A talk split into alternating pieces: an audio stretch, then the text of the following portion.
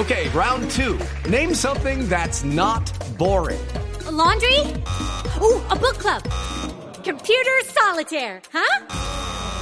Ah, sorry, we were looking for Chumba Casino. That's right. ChumbaCasino.com has over 100 casino style games. Join today and play for free for your chance to redeem some serious prizes. ChumbaCasino.com. No purchase necessary. Full prohibited by law. 18 plus terms and conditions apply. See website for details. Son las 8 de la noche. Aquí comienza Mesa Blue con Vanessa de la Torre. Muy buenas noches y bienvenidos a Mesa Blue. Llega el Festival del Libro Parque 93, que además el parque está cumpliendo años y esto ha sido un ejercicio muy, muy interesante porque es distinto, digamos, a la mega feria del libro en Bogotá, pero es un espacio, es de las librerías básicamente, donde uno puede escuchar a sus autores, hay un poquito de música, unas conversaciones deliciosas, en ese ambiente y en ese clima que Bogotá da por esta época, es de verdad chéverísimo el plan de la feria del parque, del libro del Parque La 93. Así que mis invitadas de hoy pasan por esto. Marta Elena Gómez es la directora del Festival del Libro Parque 93. Ana María Aragón es librera, ella es la directora de la librería Casa Tomada, que es maravillosa. Maribela Bello es escritora, actriz, periodista y tiene un libro genial que se llama Hasta ahora te creo, que lo conozco muchísimo y del cual vamos a hablar en breve. Y Piedad Bonet, pues no necesita presentación. Piedad, su libro más reciente es Donde nadie me espere y es imposible uno leer a Piedad Bonet y no estremecerse y no arrugarse y no tener que contenerse y me da mucho gusto, señoras, a todas, bienvenidas a esta cabina, están en su casa. Muchas gracias. Muchas gracias. Esta invitación es fundamental para nosotros. Bueno, lo del parque, Marta, está genial, ¿no? El año pasado salió maravilloso. El año pasado salió maravilloso, esta es nuestra tercera versión y pues coincide, como lo dijiste, con los 25 años del parque, que es un festival alrededor de la cultura. Festival, ¿por qué? Porque es alegre, porque queremos que la gente que llegue al parque eh, viva una experiencia. Es libros, libreros, librerías, 31 librerías independientes, vienen de todas partes del país y eso es fundamental. ¿De dónde salió esa idea de hacer un festival literario en el Parque La 93? A ver, la Que además uno diría, no, es un festival literario medio elitista porque es en pleno norte de Bogotá, en el parque más elitista del norte de Bogotá. Así ¿no? es. Pero no, yo- lo que queremos es precisamente lo contrario, es hacer un festival totalmente incluyente. Viene gente de todos, de todo Bogotá y de todo el país, porque hay gente. El parque está rodeado de 1.400 habitaciones hoteleras. Luego, pues tenemos es el mayor concentración hotelera en todo el país.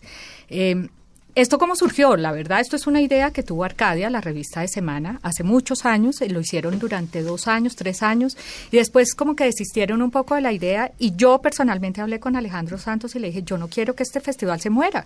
Usted me autoriza a seguir con la idea, a crecerlo, a fortalecer las agendas, a, a mejor, y me dijo, dele.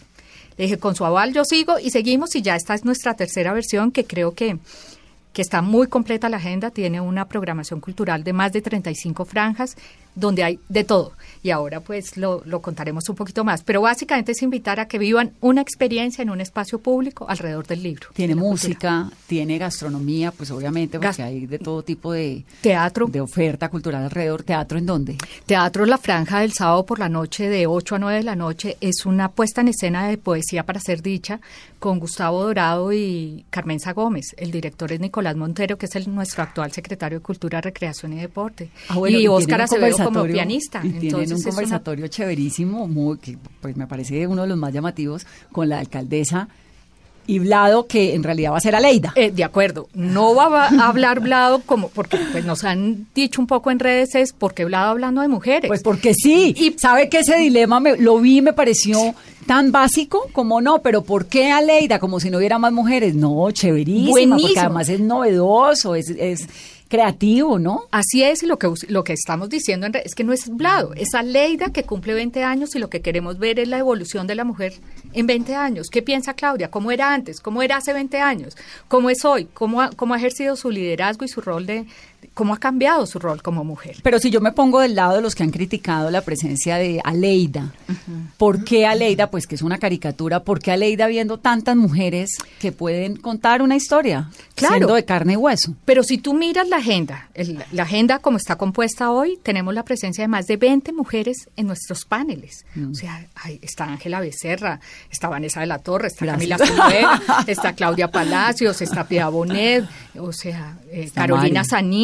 Eh, Amalia Andrade, o sea, tenemos las más vendedoras y las más importantes en el, en el sector literario, unas en humor, unas en, en feminismo, Alma Guillermo Prieto, o sea, hay una participación enorme de mujeres en el festival. Casi que diría que casi que mayor la participación hombres. de mujeres que de hombres. Que eso me llamó un montón la atención, revisando la programación, Mira. porque hay muchísimas mujeres y uno la verdad es que en los festivales literarios se encuentra, pues, como todo, digamos, en la historia no reciente, en la historia de la humanidad. Los señores han marcado la pauta en la pintura, en el arte, en la literatura, en todo, y las mujeres ahí, pues, vamos por una esquinita abriéndonos cada vez más espacios. Eso es lo que queremos, eso Y- es lo que queremos desde el parque, Está genial. Y una de esas mujeres que realmente ha abierto un gran espacio y que, como lo digo, a mí me conmueve profundamente porque además la he querido tener siempre en esta cabina es Piedad Bonet. Piedad, bienvenida.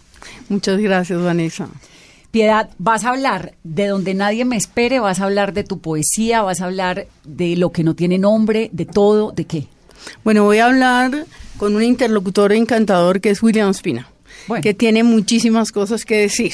Y nos va a entrevistar Claudia Morales, que también es una gran entrevistadora. Yo ya estuve con ella el año pasado. Que además y es una librería y un librera, ejercicio precioso en Claro. Armenia de la Casa de Libros. que es una muy buena lectora. Entonces, bueno, estamos ahí en nuestra salsa.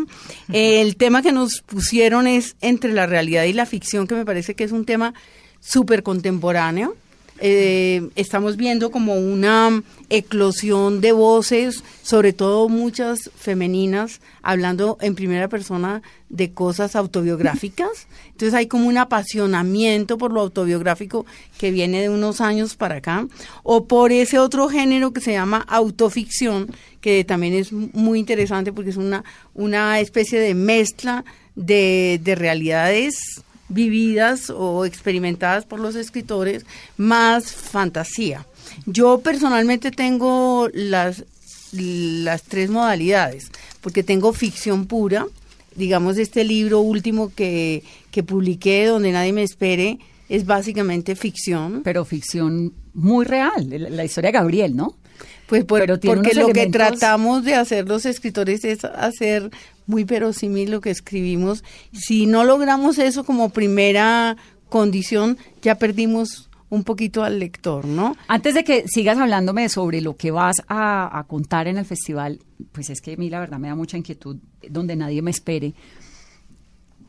¿De dónde sale Gabriel?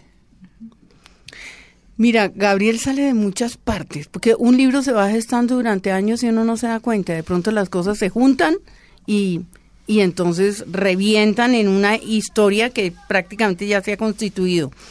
Eh, me han preguntado si Gabriel es mi hijo, han hecho relaciones con el nombre de Daniel, eh, me han dicho si tiene alguna perturbación mental y realmente hay un pequeño hilo eh, umbilical, casi que podríamos decir, como un cordón, ¿sí? Eh, con mi hijo, pero es mínimo. Eh, Daniel, y eso lo cuento en lo que no tiene nombre, en algún momento en Brasil, cuando vivimos ese episodio tremendo en que él perdió la razón, que fue el un- la única vez verdaderamente que perdió la razón, pero siempre con, un, con los pies en la realidad, porque nunca hubo una, digamos, desprendimiento de, de, de- Del todo. Sí, de la cotidianidad. Entonces eh, dijo, papá, mamá, váyanse eh, tranquilos, yo, yo vendo mi cámara, me hago un indigente. Y, y esa frase eh, fue tan brutal para mí porque lo que significaba es yo me desprendo del establecimiento, yo me desprendo de las exigencias del mundo, yo no quiero más esta carrera detrás del éxito, él estaba estudiando Bellas Artes, le daba mucho miedo, eh, estaba haciendo una especialización en arquitectura, él lo que me estaba diciendo es yo quiero ser libre, Yo me voy a donde nadie me espere. yo me voy a donde nadie me espere nunca. Claro, ya entendí la Sí, conexión. a donde nadie me espere, porque a los indigentes nadie los espera. Pero por otro lado, la figura del indigente siempre me ha parecido muy perturbadora. Siempre me, me pregunto qué niño fue, qué madre tuvo, si hubo violencia, por qué está ahí, si hay una perturbación mental, porque muchos es a partir de la perturbación mental. Eh, tengo miles de historias con las que podría escribir un libro de cosas de historias que he recogido en estos años después de lo que no tiene nombre, historias dolorosísimas de muchachos que terminan en la calle, ¿sí? Entonces, eso por otro lado. Y por otro lado están mis estudiantes. Entonces, mis estudiantes durante 30 años de profesora en la Universidad de los Andes, algunos de los cuales los vi desubicados, eh, estaban ahí porque la sociedad les exigía, ¿no? hacer algo con la vida, digámoslo así. Pero yo inmediatamente me daba cuenta del que estaba descolocado, del que no encajaba. Y ya posteriormente tengo dos amiguitos, yo digo amiguitos porque fueron mis alumnos, ¿sí? Se hicieron mis amigos con, con vidas de desadaptados. Uno inteligentísimo, maravilloso, un gran lector, que no logra socializar, que está encerrado en su casa, vive con sus dos gatas, ¿sí? Eh, bueno, y, otra chica que me contó alguna vez que cuando salía al recreo, cuando estaba en el colegio, lo que hacía era tirar piedritas porque le daba miedo la otra gente, ¿Y no se sentía aceptada. Tuyos de literatura. Sí, mis estudiantes de literatura. Entonces uno por el camino va haciendo acopio de todas estas cosas y al sentarse a escribir se le viene el uno, se le viene el otro, se le viene esta historia y redondea. Sí. Ok, entonces sí hay una conexión entre lo que no tiene nombre y donde nadie me espere, que es muy delgadita. Pues sí, esa conexión muy delgada y muy íntima. Muy íntima. Cuando yo empecé a escribir esta novela en 2008, cuando Daniel dijo esa frase, cuando yo llegué y después me sentí incapaz de seguir, porque era, era sobre esa, ese tema doloroso que estaba en mi casa, ¿cierto? Ya después de que, que, escribí lo que no tiene nombre, esa novela estaba haciendo como como presión allá y ya me sentí libre porque ya Daniel no iba a poder leerla y no iba a poder reconocer uno de sus posibles futuros. Un, un posible futuro de Daniel fue haber sobrevivido con esa enfermedad, quién sabe en qué condiciones. Otro futuro fue el que él escogió, que fue matarse. Y otro futuro posible podría haber sido, si él lleva esas palabras, digamos, las convierte en literales, hacerse un indigente, cosa que para mí habría sido infinitamente peor que la muerte. Claro. Ahora, ese, esa transición como mamá y como escritora de lo que no tiene nombre, que supongo que el proceso tuvo que haber sido pues muy desgarrador, pero también eh, como una liberador, liberador, ¿no? Porque terminaste además volviéndote eh, una persona a la que un montón de personas con tantas tragedias leen para aliviarse, ¿no? Sí. Supongo que ese cambio de lo que no tiene nombre a donde nadie me espere a decir paso de esto autobiográfico a algo que es ficción sí, lleno porque de elementos. ¿Cómo fue? Como escritora, ¿cómo fue? Como mamá, ¿cómo fue? Mucha gente me pedía como más de lo mismo. Me decía, ¿y, tú no vas a escribir más sobre no sé qué? Y yo dije, no, es exactamente lo que un escritor no tiene que hacer. Es decir, no, no te puede, no, no que esto te dio resultado y entonces va a hacer una segunda parte. Acabo de leer un escritor que hizo eso. ¿sí? Una, un, un primer libro que se volvió un bestseller y ahora compro su segundo libro y me encuentro con la misma fórmula. Pero es que uno como lector quiere seguir leyendo más, ¿no? Yo me hubiera leído toda la trilogía o los cinco que hubieras hecho de, de lo que no tiene nombre. Yo sé, pero nosotros no estamos para complacer a esos lectores. ¿Por qué? Eh, porque si queríamos más. Porque nosotros nos tenemos que arriesgar cada vez. Entonces yo lo que supe muy claramente es que yo iba a volver a escribir. Es posible que yo vuelva a hacer algo autobiográfico, no lo descarto, ¿sí? Pero yo quise forzarme a mí misma a ir a la ficción, pero lo que vamos a hablar en el parque es que esas ficciones tienen unos entronques en uno muy verdaderos, muy desde la experiencia. Entonces, el lector no sabe hasta dónde estamos ficcionando. Mm, parece que yo no conociera a Gabriel, etcétera, y efectivamente no lo conozco. Es una suma de gente que conozco, pero también es alguien que yo imagino, ¿no? Claro. Sí. Entonces vamos a tener a esta persona, a este personaje, a este lujo que es Piedad Bonet en el Parque de la 93, hablando de todo esto. Bueno, gracias Vanessa por esa palabra. Parece maravilloso. Y mi amiga Maribela Bello, que es escritora, que la conocimos como actriz en todo lado, que además tiene también una historia desde acá, desde las entrañas, porque le acaba de hacer el quite a un cáncer duro, ¿no, Mari? No, pero me Y se arriesgó a escribir un libro que se llama Hasta ahora te creo, que cuenta, es la recopilación de una cantidad de mujeres en la costa caribe colombiana con un telón de fondo y fue bueno lo que le ocurrió a tantas mujeres que no pudieron hacer de su vida lo que querían en su momento por cuenta de una condición muy injusta que era ser mujer en ese momento. Bueno, antes de empezar, que me fascinan tus preguntas, además. Eh, Te quiero felicitar, Vanessa. Te he visto en varios escenarios y las preguntas que haces. Le acabas de hacer unas preguntas a piedad que de verdad estoy tan emocionada que estoy al borde de las lágrimas. No, al borde no, ya, ya lloré un poquito. Pero porque, porque eso se trata el escritor. El que saca su fibra y se conecta con el otro que lo está leyendo o que lo está escuchando, porque finalmente un escritor también a, a través de sus historias, como eh, en este panel, pues está expresando todo eso que, que lo lleva a, a, tocar a esas personas bipolares y, y, yo además he sufrido de bipolaridad. Entonces todavía me toca más y agradezco pues este momento tan especial con Piedad. Agradezco inmensamente la invitación al festival. Viví en Bogotá tantos años de mi vida, casi 30. Para mí Bogotá es mi ciudad, donde yo fui pues actriz, donde he sido eh, una profesional reconocida, donde he hecho mis amistades, donde eh, me he formado como artista de alguna manera, eh, donde he vivido en los barrios más maravillosos como el Bosque Izquierdo, que creo que no existe en ningún planeta. Sí, Fuimos vecinas, ¿no? Fuimos Jovencitas. vecinas, además Vanessa y yo nos conocimos hace 20 años como vecinas. Como vecinas. y la Macarena, en la época pues maravillosa de la Macarena, del Bosque Izquierdo. Entonces, donde efectivamente, como dice Pilar, pues la indigencia todavía más es, ellos son parte, ¿no? Sí, del, de, de, del, del, transcurrir del diario vivir los indigentes. Entonces, para mí, también yo estoy esbozando unas historias parecidas en el cuanto a indigencia, los mismos cuestionamientos un poco de, de, de la indigencia. Y ¿Y de dónde sale hasta y, dónde te, hasta ahora te creo? Cuéntale un poquito. Y bueno, perdón, perdón, no me voy para otro lado. Y bueno, saludo pues porque sin los libreros y, y, sí. y las editoriales, eh, pues no estaríamos aquí nosotros los escritores.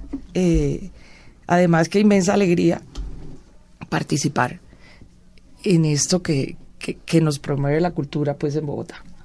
Sí, Siguiente. Apuesta, la verdad es que es una apuesta bárbara, ¿no? Es una apuesta. Y que siga siendo. Sí. Esfuerzo enorme, no se imaginan. Claro que sí. Y ahí hago un paréntesis. La gente, los patrocinadores Marta. no creen en cultura, increíblemente. Pero cada vez más, ¿o no? Sí, pero, pero increíblemente cuando no hay venta de boletas, por ejemplo, como es este caso, que es completamente gratuito, pues es muy difícil. Lo hacemos con las uñas, con las uñas literalmente y con mucho tiempo de trabajo. Llevamos planeando esto casi nueve meses del año, se nos va planeando esto. Pero la gente lo agradece. Y Ojalá. eso es un, es un trabajo que poco a poco, pues... Vamos a persistir. ¿Te acuerdas cuando es... empezó la Feria del Libro en Bogotá? ¿Se acuerdan? Es un monstruo. También era... Bueno, la Feria del Libro de Bogotá, ya hay que ponerle horarios de ah, límite al, al, al, ingreso. No, sí, como de 9 a 11, usted tiene entrada de 9 a 11. Lo que nosotros recibimos por cuatro días, creo que ellos lo reciben en entradas por hora. Imagínate. Es una cosa claro, dirigida a otro público, allá las editoriales venden, esto es un evento de librerías independientes. Pero claro. va a haber venta de libros, Ana María Aragón es librera, es directora del proyecto cultural Librería Casa Tomada, que tiene 12 años ya, ¿no, Ana María? Eh, eh, 11, 11. 11, 11. 11. Eh, para nosotros ha sido importantísimo esta convocatoria con el parque, porque es un festival donde digamos que lo, lo, lo, que es más importante es que está el librero recomendándole a los lectores eh, sus lecturas o tratando de entender ese lector quién es para mirar qué autor o qué historia le puede interesar. Entonces la idea es que nosotros estemos ahí, todas las librerías, en las mismas condiciones, en el mismo espacio, eh, y lo que tenemos que tratar de hacer es hacer una muestra curada y apostarle también a unas conversaciones. Es decir, eh, a mí, por ejemplo, ahora me interesa el tema de caminar. Entonces selecciono un, una serie de libros que hablan desde el ensayo, desde la novela, sobre caminar. ¿Caminar por qué estás caminando? Porque me parece que una manera también de, de tratar de ponerle otra velocidad a nuestras vidas es, es caminar. Y también porque el observar lo que nos rodea al otro me parece que es una cosa que tenemos que rescatar, porque en esta velocidad loca en la que vivimos nos falta un poco eso. Y caminar yo creo que da ese, esa, ese tiempo especial para mirarnos y para mirar lo que nos rodea también. ¿De dónde le sale a una librera de la casa tomada que se puede leer lo que quiera, que tiene acceso a todo lo que quiera? Esto de Eh. caminar, a mí- es que esas curiosidades de la gente me despiertan. Mira Mi que- hilo conductor ahora es caminar. Mira que yo me eh, meto la cucharada para decir Ajá. que tengo ahora cuatro libros sobre caminar. Ah, me, fu- me fui a una librería, no voy a decir Ajá. cuál, y, y vi el libro sobre caminar y me Sí. mostré tan entusiasmada que la librera me sacó todos los libros que Sí, tenía sí, sobre sí. caminar. Pero sobre caminar dije, significa qué? ¿Como prácticas? ¿Cómo caminar y Mira, eso? yo Hay soy de una persona todo. que ya no puedo caminar demasiado y, es, y, es, y me da mucha tristeza. Y Bogotá es una ciudad muy difícil para caminar. Muy difícil. Habría, habría que recuperar los espacios para caminar. El espacio Entonces, público. pero me interesa mucho lo que se produce al caminar, porque es un divagar de la mente, las mejores ideas. A mí se me ocurren mis mejores ideas cuando voy en un avión, o sea que es todo lo contrario de caminar, pero que estoy allá como en un, Pero en un paréntesis Volando. que y cuando voy caminando, porque caminar es, es sentir de alguna manera el viento, es ver cosas en la calle que no ver de otra manera, no es estar atascados entre un carro maldiciendo, que es lo que hacemos los bogotanos. todo el día. Pero Sí. un libro sobre caminar es que, me- qué pena, pero no, como no me he leído nunca un libro sobre mira, caminar, entonces no sé qué es, sobre técnicas, sobre. Hay- historias mientras ¿Qué es un Por libro ejemplo, hay un sobre libro-? Las es- reflexiones del libro caminante. Me de Stevenson sorprendieron. que hace una reflexión sobre lo que implica caminar. Hay otro que hace como ah, eh, una historia, Wanderlust se llama, que es como una historia del caminar. Eh, Wonder Sí, Luz. de hay que- otro que, por ejemplo, es una novela donde hay un protagonista que Camina. estás caminando.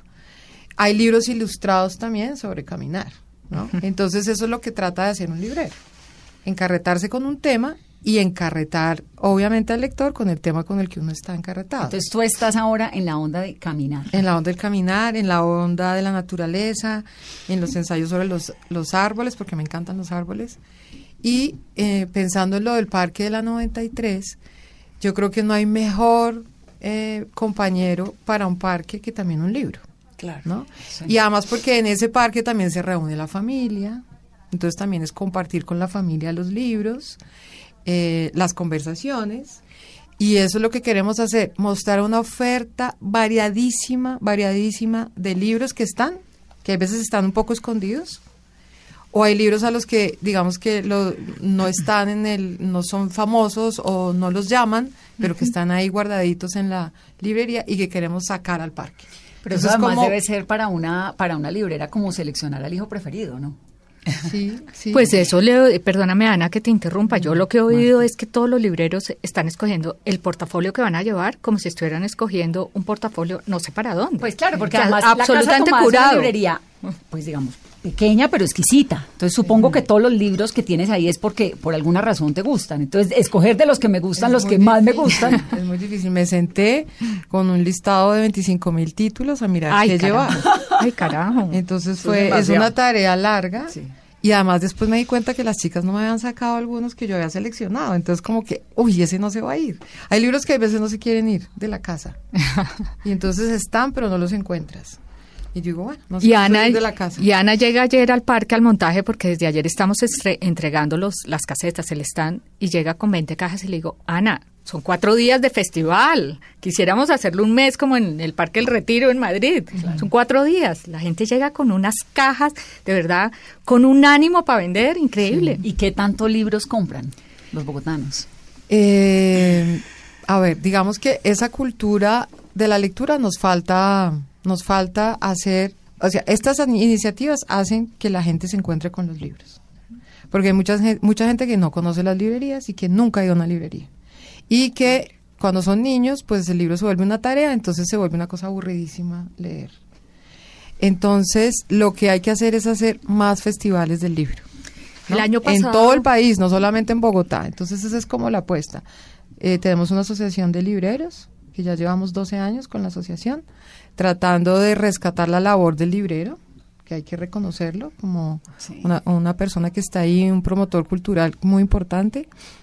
Eh, entonces, eh, y además porque también, claro que yo no quisiera hablar de esto ahora, pero el tema de la... Pero de- estás en tu casa, en una sala, de- tomándote un sí, café. Como de la cadena del libro, hay veces esas relaciones no son muy equitativas. Entonces el librero termina siendo el último de la cade- da- cadena y entonces hemos ido perdiendo muchas ventas institucionales. Y eso hace que haya menos librerías. Entonces tenemos que rescatar esa ley del libro. Y esa es la, ese es el, el elemento diferenciador nuestro. Nuestro, nuestro festival está encaminado a las librerías independientes y al oficio del librero. Claro, no las a las editoriales, editoriales no grandes. pueden vender, que es la diferencia con la Feria del Libro. Claro. Porque me dicen, ¿y usted cómo compite con la Feria del Libro? Pues por supuesto que no puedo competir ni en tamaño, ni, Ni- en ni espacio, ni en nada. La única diferencia es que en la Feria del Libro vende la editorial. Acá solamente librerías independientes. ¿Cuántas librerías hay? Tenemos este año 30 y 31, vienen de Yopal, Barranquilla, Cali, Tunja, eh, Cajicá, Chía. Y ojalá el año entrante tengamos 40. ¿Y caben todas en el parque o No va a ser en el parque y las calles adyacentes? No, no, no. Cabe todo en el parque, está listo el montaje, hay café, hay restaurante, hay 31 stands y fuera hay unos temas de lúdica que ahora si quieren y hay tiempo les De puedo vez, contar. tenemos todo el tiempo, Cartas de amor, por ejemplo. Hugo Ay, Chaparro no, te quiero decir que ese plan me pareció espectacular porque eh, les voy a contar la historia. Caracol hace una feria que se llama Fodemca, ¿no? Que es la feria del Fondo de Empleados. Y yo todos los años, y obviamente nunca lo hago, me la paso diciendo, voy a montar un stand en la feria para vender algo. Y siempre quiero vender salsas de cocina o lo que sea. Obviamente nunca lo hago, como siempre voy a hacer anchetas en diciembre y tampoco las hago.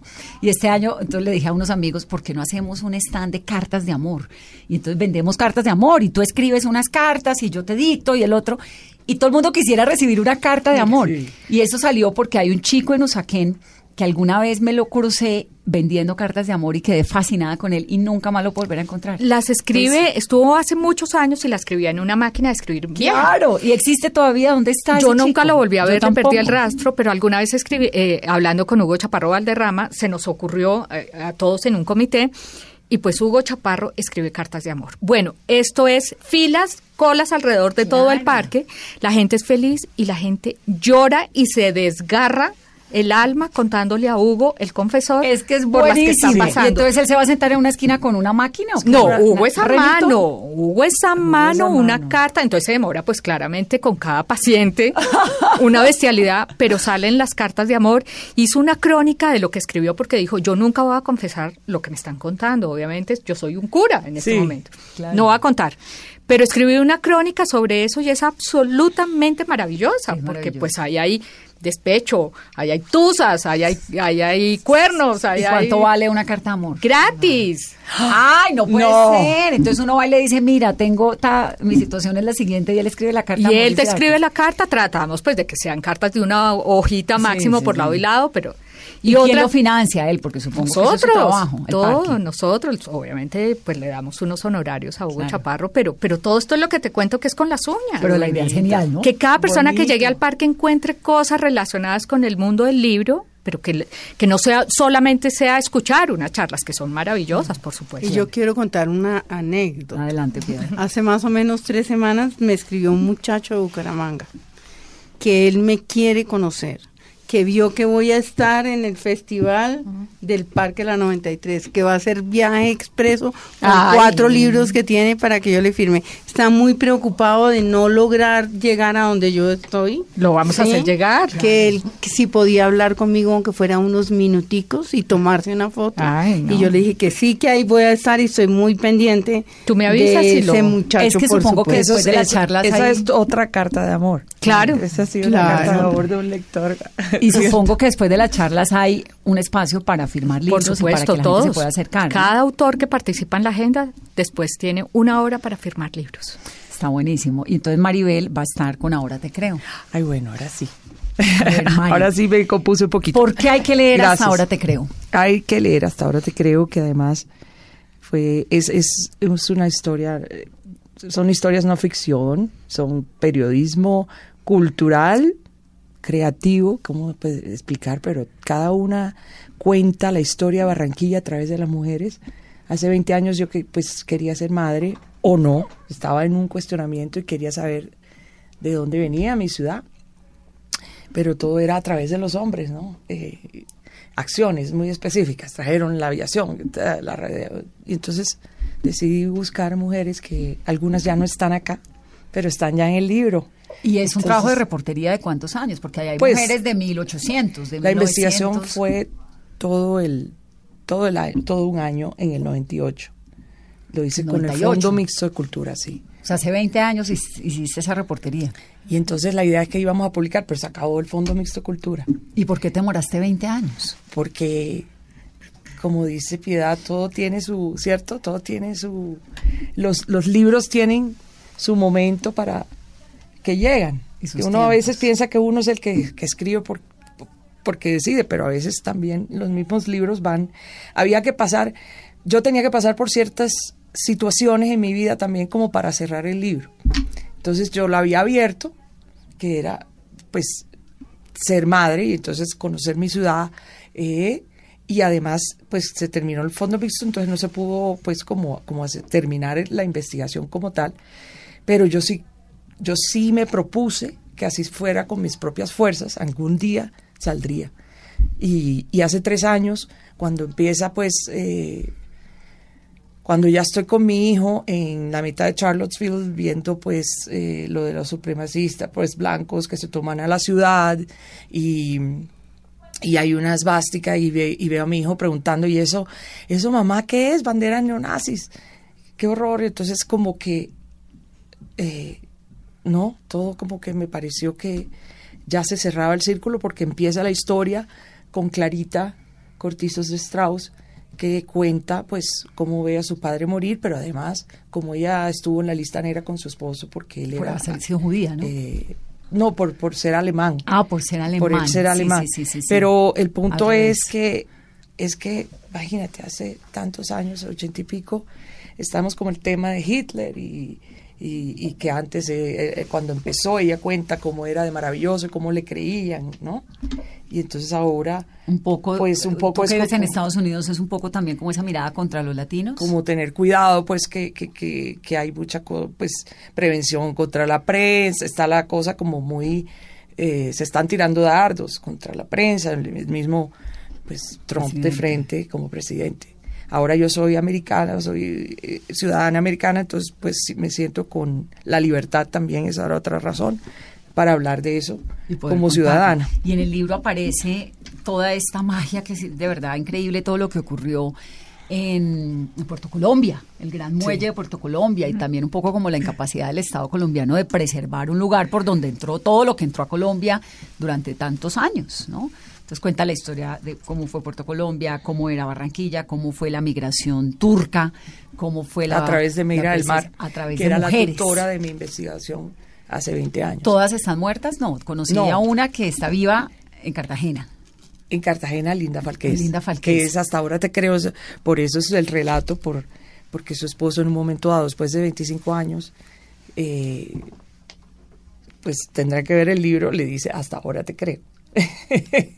Eh, mm, porque su historia era un poco inverosímil eh, y además porque era una mujer que decidió ser libre, amar a quien ella quería amar y asumió todas las consecuencias y la, la, la Iglesia Católica le hizo un- una perseguidera terrible a través de su, de su hija.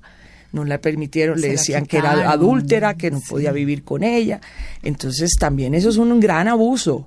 Como el tema de la pederastra, de la pederastria es lo mismo el tema de cómo utilizaban a las mujeres, simple y llanamente porque eran las mujeres, eh, los curas se dedicaban pues a, a favorecer a los hombres.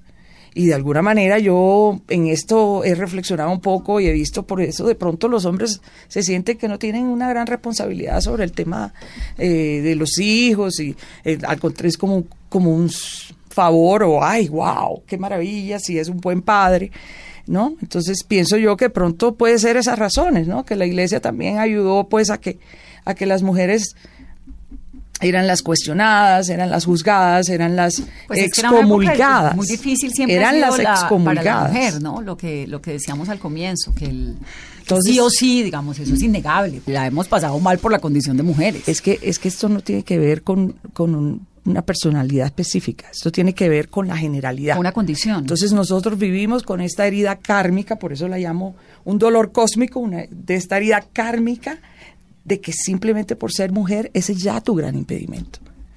Y es así, y sigue siendo un poco así, ya no estamos Ya liberando, pero de todas maneras, o sea, lo acaba de decir Trump hace tres años, y eso fue también razón de mi libro, que yo me quedé espantada, pues que decía que por ser famoso, pues él podía cogerle la vagina A cualquier mujer. a que- entonces, imagínate, si es, es ahora el líder, él, eso era ca- candidato, y fue electo.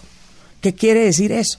Que todavía estamos eh, no solamente liberadas, sino además, eh, pues nada, te- cualquiera puede cogernos, tú no puedes andar, tú no puedes ser sexy para ti, por ejemplo. no, ya se puede. Antes Entonces, no, ahora ya. No, Sí, pero, pero, pero Trump piensa que no, que, que, que, si, que si tú eres sexy y a él le gustó, entonces él como los primitivos van a coger, ¡pum! Y no, y entonces tenemos que empezar a entender, como dijo pues mi terapista, porque tuve un problema pues que ya leerán el libro sobre el, con mi pareja con la que me fui para Estados Unidos, y ella me dijo, si te amenazó, créele. Y para mí fue como, es cierto, total, o sea, empezar a ver las pistas, como pasó en su momento con Hitler. Es así de serio. Voy a hacer una pausa rápidamente. Estamos hablando con Marta Elena Gómez, Ana María Aragón, Piedad Bonet y Maribel Abello en el contexto de la feria, se llama Festival del Libro Parque 93.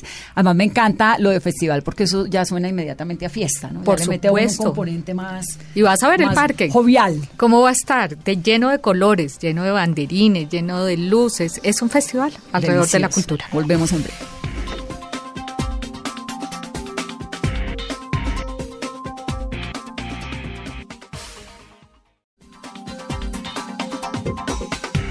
Continuamos en Mesa Blue, estamos hablando del Festival del Libro Parque 93. Piedad, me quedó sonando una cosa, ahora que estábamos hablando de, del estudiante, bueno, de las cartas de amor y del estudiante que viene a visitarte, no sé qué.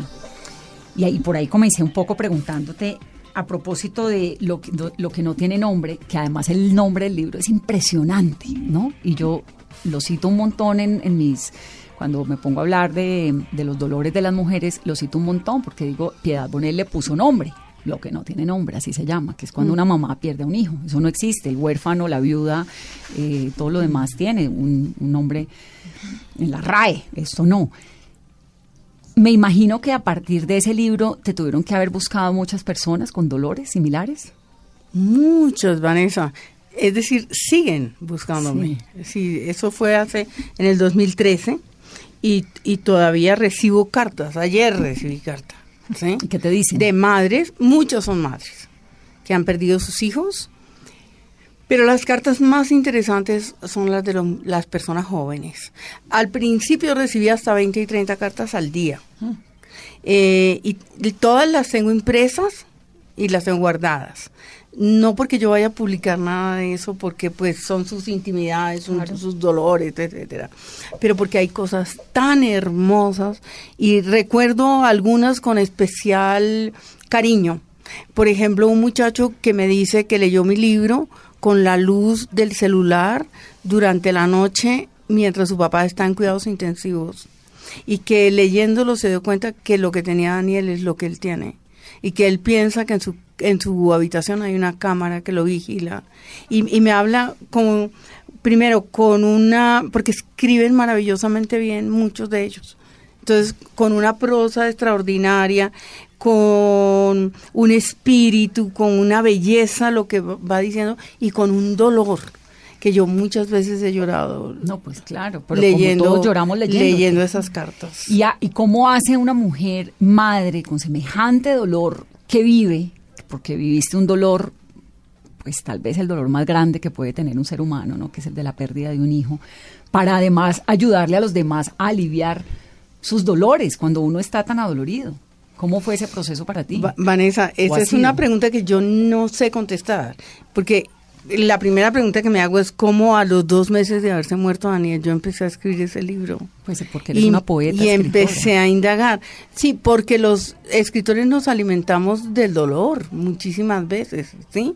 Y porque yo no me rendía al dolor por una razón, porque yo entendí que Daniel se había liberado, que Daniel que Daniel se había salvado él mismo de su propio dolor, porque el dolor de Daniel yo lo intuía tan grande y tan permanente, y ese cansancio de tener todos los días que responder, estaba en una maestría en la Universidad de Columbia, le tocaba leer hasta seis libros a la semana, estaba metido en una cosa que prácticamente no podía sostener, que, que yo sentí que él había, digamos, respirado, eh, sí, o había, sí, se había liberado.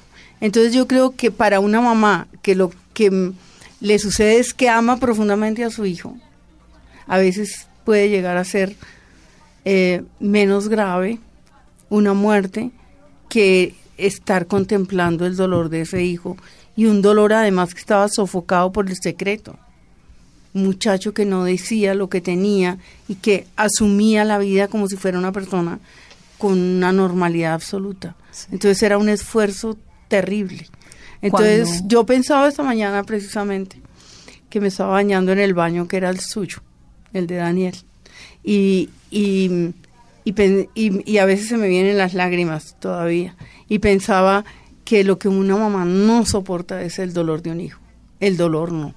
Entonces yo creo que eso fue lo que me dio la fuerza y ver el dolor de los demás era además un aprendizaje como escritora para poder meterme en muchas almas y ver muchas cosas, ¿sí? Y además contestar me pareció que era un también un deber ético de escritora, no de la mamá, sino de la escritora, que ha creado, ¿cierto?, un nivel de comunicación y que está de alguna manera obligada, ¿sí?, a contestar aunque sean unas breves palabras para satisfacer a ese otro que no, no, no tiene las palabras públicas como las tengo yo y que quiere contar su propia historia. Ha sido muy agobiante, en cierto momento me iba casi, digamos, físicamente agobiando ese dolor de los demás. Mm, pero esa marea baja también, ¿no? Y ya ahora, pues, me escriben esas madres. Ayer contesté una carta de una mamá que se le no, eres suicidó una su maestra, hija. Piedad, porque es que uno volver su dolor una obra literaria y además Continuado. sí, es que eso me parece Pero No ahí- sé, creo que ahí también- está la belleza, ahí está la belleza de ese compartir, porque pienso que además es fue tu catarsis, ¿no? Que dejas ahí como en para su- para él ser recordado, ¿no? Es ponerse en los zapatos de él y estar ahí contando su Bueno, fue historia. como tratar de saber quién era. Pero también pienso que la otra opción también es legítima y no la podemos, em, digamos, menospreciar, que es la de el silencio del escritor, porque Claro. a veces no se puede tampoco responder, no hay fuerzas suficientes para responder a esa demanda. ¿Se te viene a la mente el nombre de algún otro escritor que haya hecho de un episodio así de, de grave de su vida una obra literaria? Sí, ¿Quién? hay muchos. Por ejemplo, es que ahora se me van los nombres precisamente porque me estás preguntando. Pero, por Sí. ejemplo, un mexicano, no sé si Sí, Guillermo, el Guillermo mexicano. Arriaga, por ejemplo, en su, en su libro, que estuvo en la primera versión del festival, nos contó unas experiencias de su niñez dolorosísimas. Y ahora acaba de ganar el premio Alfaguara de este año y es una cosa impresionante lo que él vivió en su vida y lo que relata en sus libros, Claro. como, claro, con ficción, lo que está explicando. o Paco Umbral que perdió a su a su hijo, sí, eh, Francisco Goldman que escribió que perdió a su mujer, Claro. sí, El Francisco papá. Goldman que se le se le ahogó la mujer frente a él, Ay, qué horror. tenía veintipico de años, ¿Quién? Aura. ¿Quién fue? Francisco Francisco Goldman. Y a- yo yo me leí toda esa bibliografía mientras escribía mi libro Claro, para ver ellos como muchos son sobre la madre que ha muerto. Sí, no, lo de la madre, lo de la esposa, todo eso lo, lo, lo entiendo, está pues requete escrito en la literatura y el dolor humano. Pero bueno, sobre el hijo Primo también. Levi hasta todos. Sí, pero el hijo Pero el hijo, lo del. Sí, hijo tuyo me, me, me, Sí. me conmueve un montón. Y lo otro, Piedad, eh, me quedé con la inquietud de Gabriel. Gabriel no existe, es un personaje que tú creas. Pero ¿de dónde sale esta cercanía que me dijiste hace unos momentos con los indigentes? ¿De dónde sale? Bueno, yo he tenido lindos encuentros con los indigentes, porque trato de no tenerles miedo. Es decir, el- lo, cualquier bogotano sabe cuándo tiene que tener miedo con un indigente. Todos le Sí. tienen miedo a los indigentes. Sí, no, pero tú ves el perfil del indigente. Si es una persona que viene muy drogada, que se ve muy mal, pues puedes tener un poco de miedo, ¿no? Pero tengo una historia que es la que me gusta contar. Eh, que una vez que yo bajaba por la Jiménez a las seis y media de la mañana, iba para el tiempo y vi venir el indigente, que era un muchacho joven desarrapado, ¿no? Eh, y entonces él me, me dice como que me extiende la mano, como mona, que dice. Entonces yo quise que él viera que yo le tenía confianza. Y abrí mi cartera y abrí mi billetera. Y saqué un billetito, ¿sí? Y al alzar la cabeza, yo le vi los ojos. Porque generalmente no los miramos a la cara. Nunca. Yo le vi los ojos y vi que tenía unos ojos verdes hermosos. Y le dije, qué bonitos ojos tiene usted. Y entonces él se quedó como creo que aterrado porque la gente no les habla. Y, y, y, y, pasó, yo, yo seguí y él pasó, ¿sí? En esa soledad de esa calle. Y entonces él me grita, Mona, algún día verá que yo no estoy en la calle. Ay. Fue como lo que me regaló a cambio. Hmm. Y entonces a mí yo me estremecí porque, bueno, y historias como esas tengo mucho porque suelo hablar con los indigentes. Los humanizas. Había uno al lado de, la- de los Andes con los, y un día me confesó que era que le había matado a un hombre. ¿Sí? Entonces, no sé, eh, me parece siempre muy, muy interesante eso. La figura del que está en la cárcel también me parece muy, muy interesante. Estuve la semana pasada en la cárcel y, y quedé muy impactada de todo lo que no entendemos de los que están en la cárcel. ¿Y se viene una novela próxima? Chiva, No, chiva. ya estoy ¿En qué- en qué escribiendo otra que nada que ver. No, estoy escribiendo una sobre envejecer. Caminando. Sobre envejecer. Como para que Caminando para que sea más despacio. sí. Pero así Así rejuvenece. Qué dicha. Bueno, entonces, Ana María, eh, con todas estas ofertas culturales que hay, con los libros eh, digitales, con la gente leyendo no necesariamente literatura, sino un montón de cosas, la supervivencia de las librerías pequeñas como la tuya, ¿cómo la ves? No, yo creo que lo importante es que la gente lea, eh, no importa en qué dispositivo tecnológico, porque pues el libro papel es un dispositivo tecnológico también.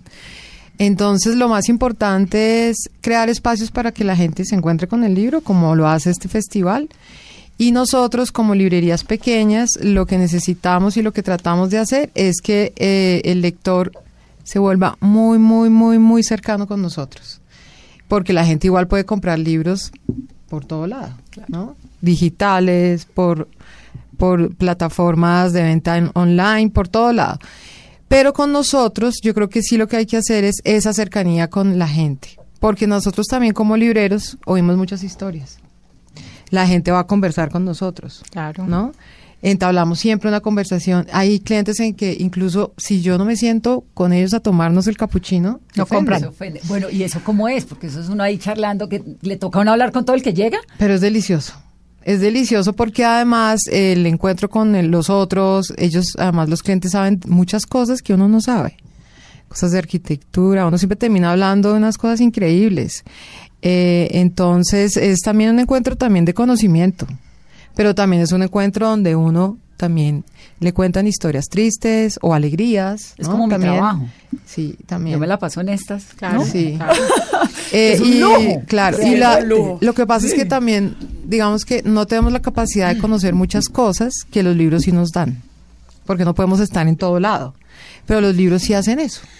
Y, por ejemplo, la maravillosa novela eh, de Piedad, eh, lo que uno logra leyéndola es que evoca lo que le está pasando a ¿Cuál de Gabriel, todas? Ah, donde nadie me espera. Que lo evoca, uno en una- claro, en uno lo una- evoca en y noche. entonces nos hace abrir los ojos, eh, porque también es cierto que uno no mira a, la- a los habitantes de calle. Esa reflexión es muy profunda. La, Eh, mírese a los ojos que usted inmediatamente le está poniendo vida Claro. a la otra persona. Y la novela te deja resonancias, te deja reflexiones. Eh, y la otra cosa es que ahí también hay una historia de la culpa, ¿no? Cómo expirar la culpa. Y una crítica a la sociedad. Cómo abordar la culpa, que me parece también muy importante lo que hay en ese libro. Entonces, esto es una invitación para que la gente venga al parque, se encuentre con las librerías, se encuentre con el parque, que además está divino, eh, y hagamos una serie de conversaciones con todos los invitados porque hay de todo. Hay charlas sobre una gente que hizo una la ruta libertadora pero en bicicleta, entonces nos van a contar cómo es esa experiencia. Eh, hay un diván literario que Esa- ahora Marta Elena les va a No, contar eso es cómo una es. belleza de actividad también, claro, lo importante siempre son Claro, los escritores, por supuesto, obvio. pero como que hay, como hay que tener al- cositas sueltas por ahí para toda la familia, y te interrumpo Ana, lo del diván literario es una belleza, es que tú vas a encontrar un diván y la, el paciente, entre comillas, se sienta y va a ver una literata que recomienda dependiendo del momento en que uno esté. Un poco lo del librero. No, estoy entusadísima y necesito un libro de verdad para saber qué leer. No sé qué leer en este El momento. Museo de la Inocencia. Tal cual. Y entonces le- esa literata le va a decir, mire, aquí le tengo el libro, léase esto y la va a sacar de esa tuba. Hagamos, por lo menos le va a hagamos ese ejercicio. Y ese libro es que además Jessica, yo recomendaría leer el libro de Jessica, porque el libro de Jessica se llama Libro de Hallazgos.